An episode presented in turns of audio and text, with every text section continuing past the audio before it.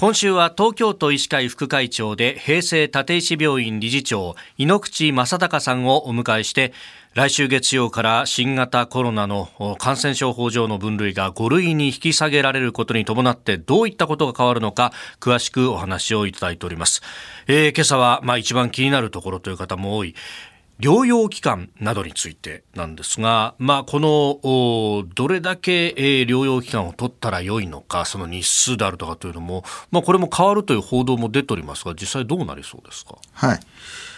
あの今はですね感染症法に基づいて症状がある人はあの発症の翌日から7日間が経過するまで、えー、そしてあの症状が軽くなってからですね24時間経過したら、まあ、一応解除できるって話になってるんですけれども、まあ、今後はあの発症の翌日から5日間は外出を控えてほしいと。おそういうふうに推奨されてます。まあ、あのマスクに関してはあの10日間はつけてくださいというような形なんですけれども、はい、難しいですよね。これ、どこまでまとま、まあ、の、守られるのか。け検査も、あの、必ずマストではなくなってきてるし。だから、あの、発症はしてても風邪だと思ってたっていうような形になりますので、はい、まあ、あの、その専門家の人たちが恐れているのは、あのこの5月8日以降ですね非常に不利になってまた感染の拡大が加速するんではないかっていうようなことは心配されている方はいらっしゃいますね。お医者さんとしてはまあ家でおとなしくしてましょうよっていうところですか？そうですね。我々医者であるならばそのご高齢者の患者さんが多いですから、はい、外来診療は自分があの発症したらとてもできないですね。であの我々医療機関はしばらくの間は本当にあの患者さんであってもそれから面会の患者さんそれから外来に来る患者さんはやっぱりマスクをしていてほしいということは呼びかけておりますので一般の方たちにですね、まあ、発症したならば、やっぱり5日間ぐらいはその動かないでいていただいた方が感染は拡大。あの5類になったからウイルスがいなくなるわけでもないし病原病原性が突然なくなるわけでもないんで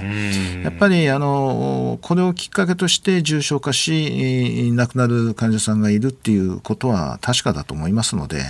まあ、なるべく気をつけていただいた方がいいと思いますね。さあ最後にですね猪木先生から、まあ、新型コロナウイルスに関して、まあ、今後というところ、えー、メッセージをお願いいたします。うん、難しいんですけれども、あの、3年間、こう、この新型コロナの対応をしてきて思ったのは、その、生物学的にっていうことと、それから医学的にっていうことと、医療としてはっていうようなことをいろいろ考えさせられることが多かったと思うんです。あのイギリスアメリカなんかではその全員がかかることによって、えー、早めにあの国民全体がこう免疫力を獲得していくっていうこういう発想っていうのはあの生物学的医学的にかなりあのまあ、正しい見方というかこうやって人類なり生物というのは生き残ってきたんだっていうような感じがしますけれども、はい、我々医療からするとそういうマクロ的な視点だけではなくて患者さん一人一人のその生きるか死ぬかあ生活っていうことの非常にあのミクロ的な視点がこう関わってきて、はい、学問的な問題だとか社会学的な問題だけではなくて医療っていうのはやっぱりあの一人一人に寄り添うもんだなというのは強く感じたところです。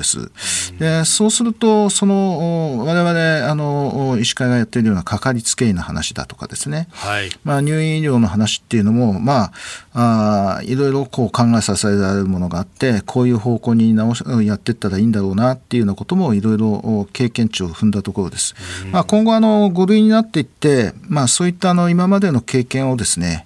あのしっかりこう見直してそしていいものを作り上げていく。5類になったらあそのまあいろいろな制約がこう法律上外れます外れるところがあるわけですけれども、えー、まあそういうところをうまく作っていけたらいいなと思いますね。えー東京都医師会副会長井ノ口正孝さんに1週間伺ってまいりました。先生1週間どうもありがとうございました。どうもありがとうございました